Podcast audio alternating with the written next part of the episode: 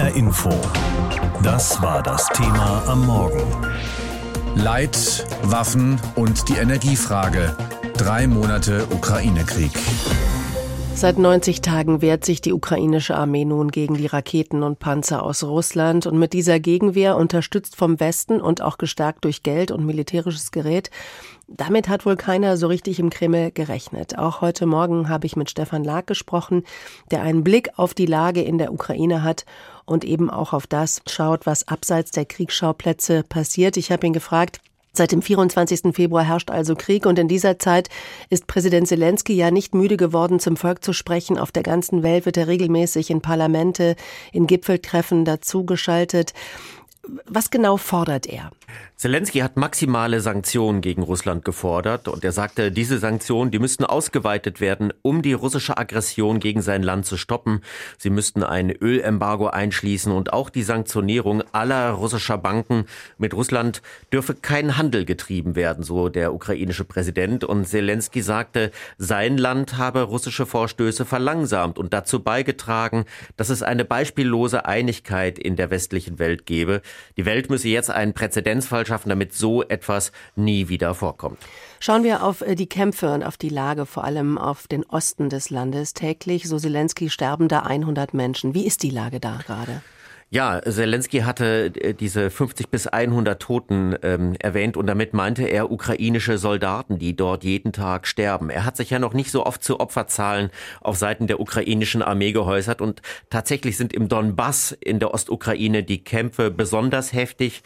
In der Region Donetsk wurden gestern bei russischen Angriffen drei Zivilisten getötet. Es gab wieder mehrere Verletzte. Das berichtet der dortige Gouverneur. Und in vielen Regionen des Landes, vor allem in der Zentralukraine und im Osten gab es in der Nacht Luftangriffe. Besonders umkämpft ist die Stadt Severodonetsk, eine wichtige Regionalhauptstadt und der dortige Gouverneur sagt, das Krankenhaus, die medizinische Versorgung würde dort komplett zusammenbrechen. Stefan, noch ein kurzes Wort zu einem Urteil, das gestern ein Gericht in Kiew gesprochen hat, lebenslang für einen 21-jährigen russischen Soldaten. Ja, dieser Prozess hat großes Aussehen erregt. Das Urteil ist ja noch nicht rechtskräftig. Der Anwalt des Angeklagten hat angekündigt, in Berufung zu gehen. Aber es war eben der erste Kriegsverbrecherprozess und er ist deswegen so wichtig, weil er eben stellvertretend für die vielen Verbrechen an Zivilisten in der Ukraine steht. Die Ukraine geht nach eigenen Angaben mehr als 13.000 mutmaßlichen russischen Kriegsverbrechen nach. Drei Tage nach dem Einmarsch russischer Truppen da kam bei uns in Berlin der Bundestag zusammen. Dass es ernst war, zeigt schon der Umstand, dass es ein Sonntag war. Also so eine außerplanmäßige Sitzung gibt es selten. Bundeskanzler Scholz war noch gar nicht lange im Amt, sprach in seiner Rede von einer Zeitenwende. Die Welt habe sich verändert und damit natürlich auch Deutschland. Plötzlich liefert die Bundesregierung schwere Waffen in die Ukraine, steckt Milliarden in die Bundeswehr, sanktioniert und verurteilt auch den Aggressor und setzt alles daran, sich von russischer Energie unabhängig zu machen, zu einem Preis, den wir eben auch spüren. Dazu kommen die vielen hunderttausenden Flüchtlinge, die schnell und unbürokratisch aufgenommen wurden. Das alles hat natürlich auch spürbare Folgen für Deutschland und darüber habe ich mit Julia Bläsius von der SPD-nahen Friedrich-Ebert-Stiftung gesprochen und sie gefragt, wie sehen Sie denn die Dimension bei den Energiekosten? Auf was müssen wir uns hier in Deutschland gefasst machen? Ja, zunächst mal muss man natürlich sagen, dass die Lage auf den Energiemärkten schon vor dem 24. Februar ähm, angespannt war und viele Verbraucherinnen und Verbraucher schon mit höheren Preisen konfrontiert war. Das hat natürlich durch den Krieg in der Ukraine nochmal deutlich zugenommen und so war zum Beispiel Anfang März der ähm, Gaspreis achtmal so hoch, wie es ein Jahr zuvor erwartet worden war. Und im April lagen die dann zwar schon wieder etwas unter dem Höchststand, aber immer noch auf hohem Niveau. Und das schlägt sich natürlich unmittelbar auf die Energiekosten von Haushalten nieder. Sie müssen mehr bezahlen für Heizen, sie müssen mehr bezahlen für Strom und auch für die Mobilität. Und es sieht im Moment nicht so aus, als würde das schnell wieder zurückgehen. Und das Problem ist dabei, dass das vor allem Haushalte mit niedrigen und mittleren Einkommen trifft, weil deren Anteil an den Kosten sagen, weil deren Ausgaben für Heizen, Strom und Mobilität im Haushaltseinkommen viel höher ist, als das beispielsweise bei gut verdienenden Haushalten ist. Jetzt sagt äh, Bundeswirtschaftsminister Habeck, wir können das alles schaffen. Auch die Unabhängigkeit vom russischen Öl ist greifbar nah. Wir müssen natürlich jetzt ganz doll in die erneuerbaren Energien investieren und Geld stecken. Ja, aber die Frage ist natürlich auch, welche Auswirkungen das Ganze auf die Akzeptanz hat, äh, was erneuerbare Energien bei uns angeht. Ja, ich meine, ich glaube, klar ist, dass die Dekarbonisierung in Deutschland passieren muss und dass das alles jetzt nochmal beschleunigt wird durch die Situation, die wir im Moment haben. Und das braucht natürlich die Akzeptanz, die Bevölkerung, die diese tiefgreifenden Veränderungen mitgehen muss. Und das heißt einerseits kurz- und mittelfristig höhere Preise, was wir eben jetzt schon zu spüren bekommen, ähm, aber auch die Akzeptanz von Windrädern zum Beispiel in meiner äh, Umgebung und auch die Akzeptanz Energie zu sparen. Und da ist natürlich die Frage in so einer Situation, wo jetzt sehr, sehr plötzlich sehr hohe Energiepreise kommen, was das mit der Bevölkerung macht. Und da ist es eben ganz, ganz wichtig, dass die Politik jetzt schon zeigt, dass sie mit den Sorgen der Menschen und mit der schwierigen Situation, in denen vor allem einige Haushalte sind, umgeht. Und das hat sie ja zum Teil durch die Entlastungspakete, die auf den Weg gebracht wurden, auch schon getan. Wir haben es eben auch in den Nachrichten gehört. Ähm, es geht um die Flüchtlinge, die natürlich auch in Deutschland aufgenommen wurden. Die Bereitschaft war enorm und ist es noch. Ähm, das sind ja vor allem Frauen und Kinder und alte Leute, die zu uns kommen. Das Ganze kommt aber natürlich auch nicht ohne Probleme. Welche Auswirkungen hat deren Aufnahme zum Beispiel auf unsere Sozialsysteme? Ja, also ich glaube, man muss tatsächlich sagen, dass die Solidarität und die Aufnahmebereitschaft hier in Deutschland unglaublich groß war. Man muss ja wirklich sagen, ich glaube, das wurde eben in den Nachrichten auch schon gesagt, dass man davon ausgeht, dass über 700.000 Menschen in den letzten drei Monaten zu uns gekommen sind. Die genauen Zahlen kennt man nicht.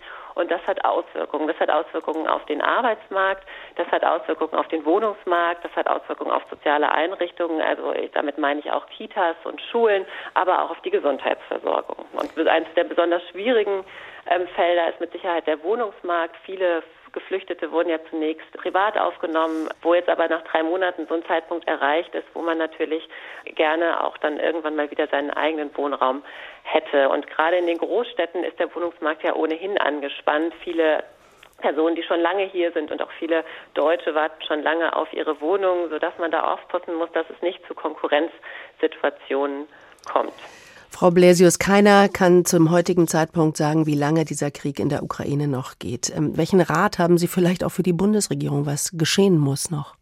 Also einerseits muss man natürlich gucken, was sozusagen militärisch und sicherheitspolitisch passiert, aber dazu möchte ich nicht sagen, dazu sind meine Kollegen in der Friedrich-Ebert-Stiftung in der internationalen Abteilung ähm, zuständig. Ich glaube, was sozusagen mit Blick auf die sozialen Auswirkungen wichtig ist, ist einmal, dass man die hohen Preise in den Blick nimmt, also sowohl die hohen Energiepreise als auch die hohen Lebensmittelpreise, mit denen wir konfrontiert sind um da ja insbesondere einkommensschwache Haushalte zu unterstützen. Und das andere ist, dass man sehr, sehr schnell die Integration der geflüchteten ähm, Ukrainerinnen in den Blick nimmt, um auch da soziale Spannungen zu äh, vermeiden. Und das ist eben einerseits der Wohnungsmarkt, dass man das in den Blick nimmt, obwohl wir natürlich wissen, dass der Bau von Wohnungen nicht von heute auf morgen passieren kann und immer sehr, sehr langfristig ist.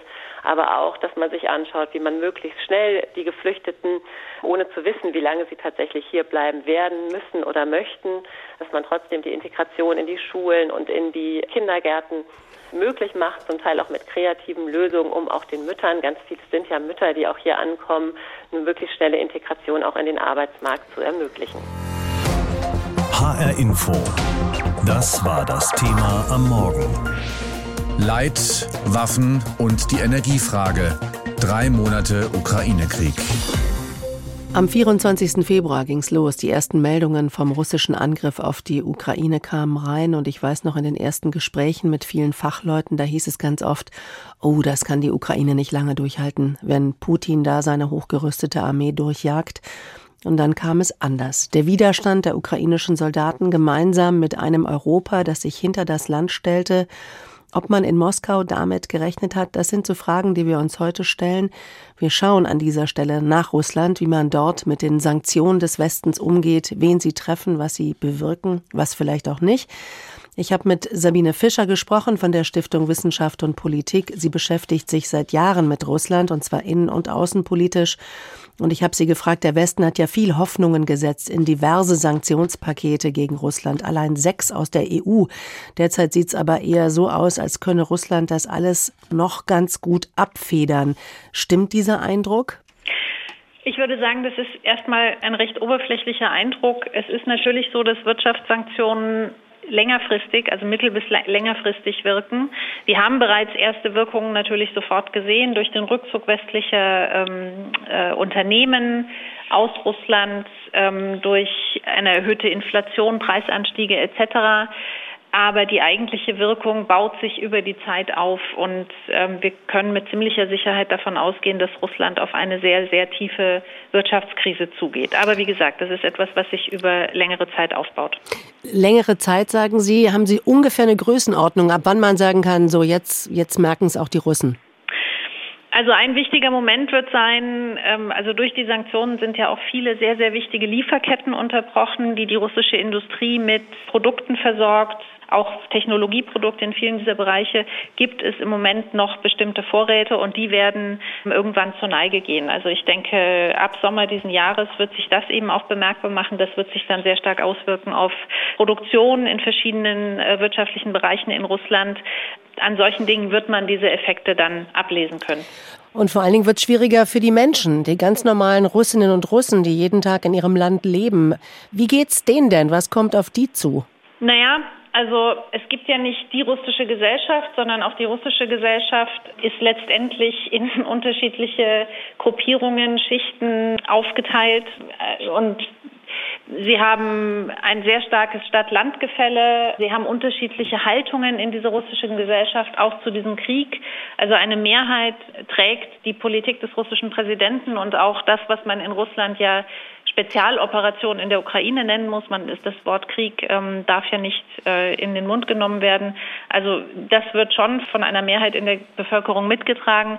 Aber es gibt auch in Russland viele Menschen, die gegen diesen Krieg sind und die jetzt entweder erzwungenermaßen einfach, weil das politische Umfeld so extrem autokratisch und repressiv geworden ist, in die innere Emigration gegangen sind oder die eben auch in Scharen das Land verlassen. Und das ist natürlich eine Katastrophe für ein Land, das natürlich sich auch weiterentwickeln muss. Stichwort Brain Drain.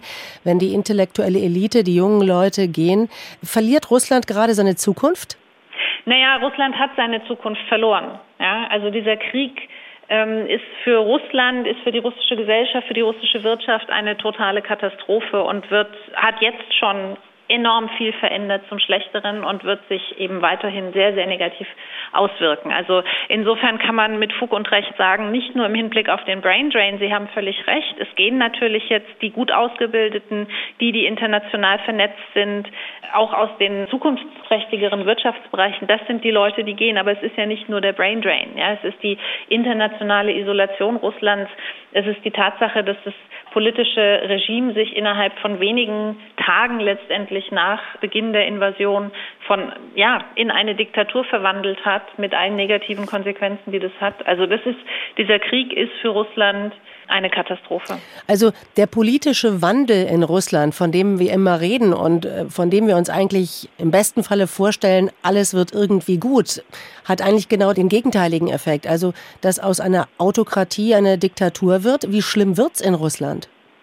Also, es ist schon sehr schlimm. Ja, und positiven politischen Wandel im Sinne von Demokratisierung gibt es in Russland schon seit über einem Jahrzehnt, eigentlich schon seit ähm, anderthalb Jahrzehnten definitiv nicht mehr. Also wir haben wirklich in den letzten, vor allen Dingen in den letzten zehn Jahren, also seit der, der Rückkehr Wladimir Putins in den Kreml im Jahr 2012 eine kontinuierliche Degeneration der politischen Verhältnisse, immer stärker autokratische Strukturen, immer mehr Unterdrückung von Opposition, Zivilgesellschaft, unabhängigen Medien. Und das hat sich jetzt eben nochmal exponentiell beschleunigt seit Beginn dieser Invasion. Wenn wir noch mal auf diesen Krieg äh, gucken, Frau Dr. Fischer, drei Monate geht er heute auf den Tag. Inwieweit könnte das, was in Russland gerade passiert und vielleicht ein Wladimir Putin, der immer mehr in die Enge getrieben wird, ein System, das immer mehr an seine Grenzen kommt, auch wirklich heikel werden für uns im Westen? Was macht das Ganze mit uns im Westen?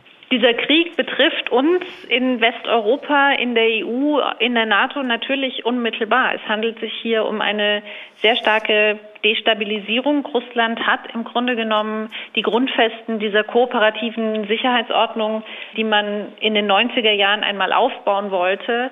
Das hat in den Jahren dazwischen dann immer schlechter funktioniert, ja. Ich meine, wir wissen alle, dieser Krieg, der jetzt läuft, der hat ja nicht im Februar angefangen diesen Jahres, sondern er hat 2014 angefangen. Es gab davor problematische Entwicklungen in der europäischen äh, Sicherheitsordnung. Also Russland hat diese diesen kooperativen Aspekt der europäischen Sicherheitsordnung aufgekündigt. Jetzt noch einmal in besonderem Maße durch diese Invasion.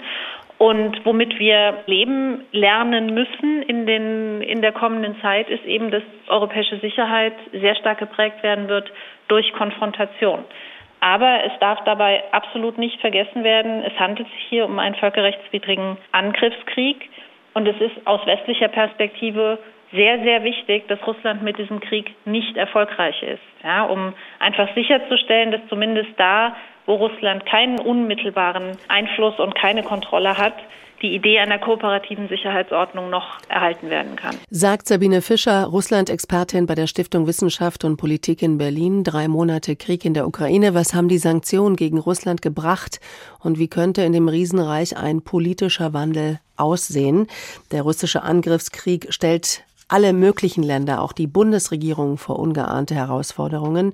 Sie muss beispielsweise die Energieversorgung schnellstmöglich umbauen und vor allem für eine sichere Energieversorgung der Menschen und Betriebe bei uns sorgen. Drei Monate nach Kriegsbeginn ist da ja einiges in Bewegung gekommen.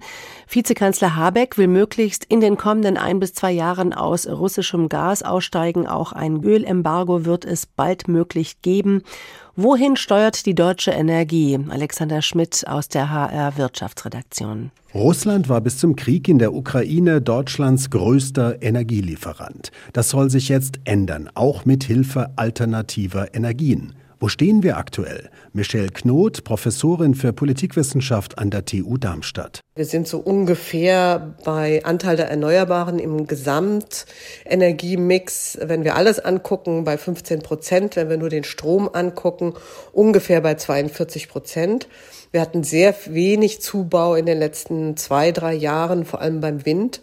Und die Koalition hatte auch schon vor dem Krieg natürlich gesehen, dass sie da beschleunigen muss. Andreas Löschel, Professor für Umweltökonomie an der Uni Bochum, hat beobachtet, dass die Nachfrage nach Kohle, Gas und Öl durch den massiven Preisanstieg zwar etwas zurückgegangen ist, aber sagt auch, wir sind immer noch da sehr stark äh, abhängig in den verschiedenen Bereichen von russischen Lieferungen, auch wenn das eben jetzt langsam nach unten gefahren wird. Die Bundesregierung sieht bereits deutliche Fortschritte.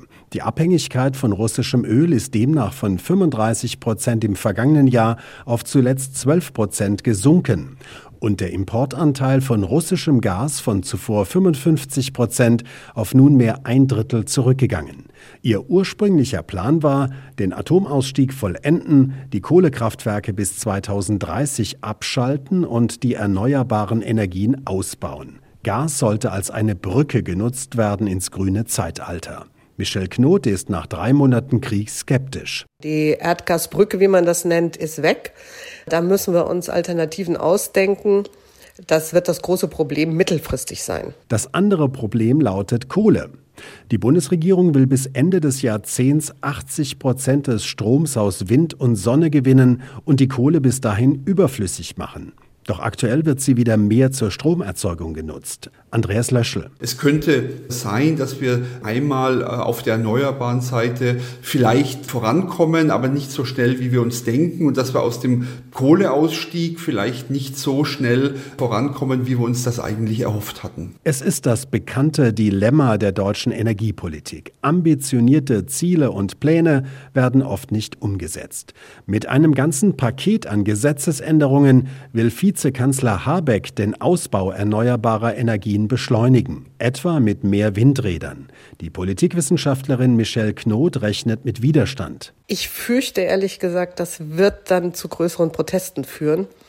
Das Dilemma ganz zu lösen wird uns nicht gelingen, aber vielleicht hat es bei einigen Bürgern doch dazu beigetragen, zu sehen, wie wichtig die Energiewende ist und vielleicht den Protest so ein bisschen abzuflachen. Und selbst wenn die Menschen vor Ort ein Projekt mittragen, ist für den Umweltökonomen Andreas Löschel zum Beispiel noch nicht geklärt, wo all die Fachkräfte herkommen sollen, um die riesigen Mengen an Photovoltaikanlagen und Windrädern in die bundesdeutsche Fläche zu bauen. Deswegen darf man schon skeptisch sein, ob das in der Dimension, die es ja noch nie gegeben hat, tatsächlich auch funktionieren wird.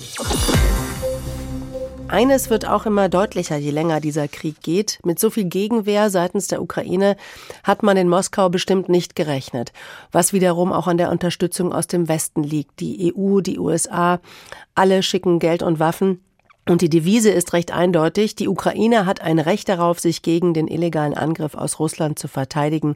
Selten stand die EU so geschlossen da wie jetzt. Alexander Göbel aus Brüssel. Seit der Annexion der Krim 2014 hatte die EU eher bescheidene Maßnahmen gegen Russland verhängt und sich von Moskau jahrelang diplomatisch demütigen lassen.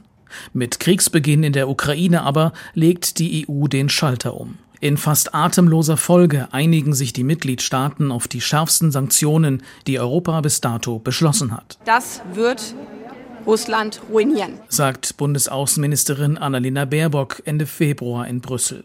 Die EU beschneidet Russlands Zugang zu ihren Kapitalmärkten, blockiert Devisenreserven, will Russlands Industrie schwächen. Viele russische Banken werden aus dem Zahlungssystem SWIFT ausgeschlossen, auch die Zentralbank wird mit Sanktionen belegt. All das soll es dem russischen Präsidenten Putin erschweren, den Krieg gegen die Ukraine zu finanzieren. Der Place Luxembourg vor dem EU-Parlament in Brüssel gleicht Anfang März für wenige Stunden dem frühen Euromaidan von Kiew. Hunderte schwenken blau-gelbe ukrainische und europäische Fahnen. Drinnen im Plenarsaal schwört der Außenbeauftragte Josep Borrell die Abgeordneten ein auf Europas Rolle in diesem Krieg. I think this is the, the moment in which the geopolitical Europe dies ist der Moment, in dem das geopolitische Europa geboren wird. Es ist der Moment, in dem wir uns der Herausforderungen bewusst werden, die vor uns liegen. Tatsächlich fällt in diesen Wochen ein Tabu nach dem anderen. EU-Mitgliedstaaten können Waffen an die Ukraine liefern über die Friedensfazilität, einen mittlerweile zwei Milliarden Euro schweren Finanztopf, auf den Weg gebracht in weniger als einem Tag. Und Bundesinnenministerin Nancy Faeser und ihre Amtskolleginnen und Kollegen brauchen nur wenige Stunden, um die bislang nie angewandte Massenzustromrichtlinie zu beschließen. Das Ingangsetzen der Richtlinie, wonach äh, Geflüchtete aus dem Kriegsgebiet unbürokratisch und schnell einen Aufenthaltsstatus erhalten und damit ähm, auch schnell in den Ländern aufgenommen werden können. This is a watershed moment for our union. Dies ist ein Wendepunkt für unsere Union, erklärt Ursula von der Leyen im EU-Parlament. Wir müssen unseren Teil der Verantwortung übernehmen. Die Pläne der Kommission bekommen neuen Schub Schub durch die Sanktionen gegen Russland. Auf den Ausstieg aus russischer Kohle können sich alle 27 EU-Länder erstaunlich schnell einigen. Beim nun geplanten Embargo von russischem Öl aber treten die alten Risse wieder offen zutage. Vor allem Ungarn sperrt sich vehement mit Verweis auf große Abhängigkeiten, fordert viele Milliarden Ausgleichszahlungen. Litauens Außenminister Gabrielius Landsbergis vermutet dahinter einmal mehr Machtspiele von Ungarns Regierungschef Viktor Orban. Uh, so wird man sich an uns erinnern. Entweder an die Europäische Union, die vorangegangen ist und eine klare Botschaft an Russland gesandt hat, oder an eine EU, die auf halbem Wege stecken geblieben ist. Leider wird gerade die gesamte EU von einem Mitgliedsland in Geiselhaft genommen einem Land, das nicht willens oder nicht in der Lage ist, uns zu einem Konsens zu verhelfen. Trotz aller Europa-Aufbruchsstimmung, trotz aller Einigkeit zumindest über die ersten Maßnahmen gegen Russland. Die EU bleibt weiter mit ihrem Grundproblem konfrontiert. Vertragsgemäß müssen Sanktionen einstimmig beschlossen werden. Und daran haben auch drei Monate Krieg in der Ukraine nichts geändert. HR Info. Das Thema. Wer es hört, hat mehr zu sagen.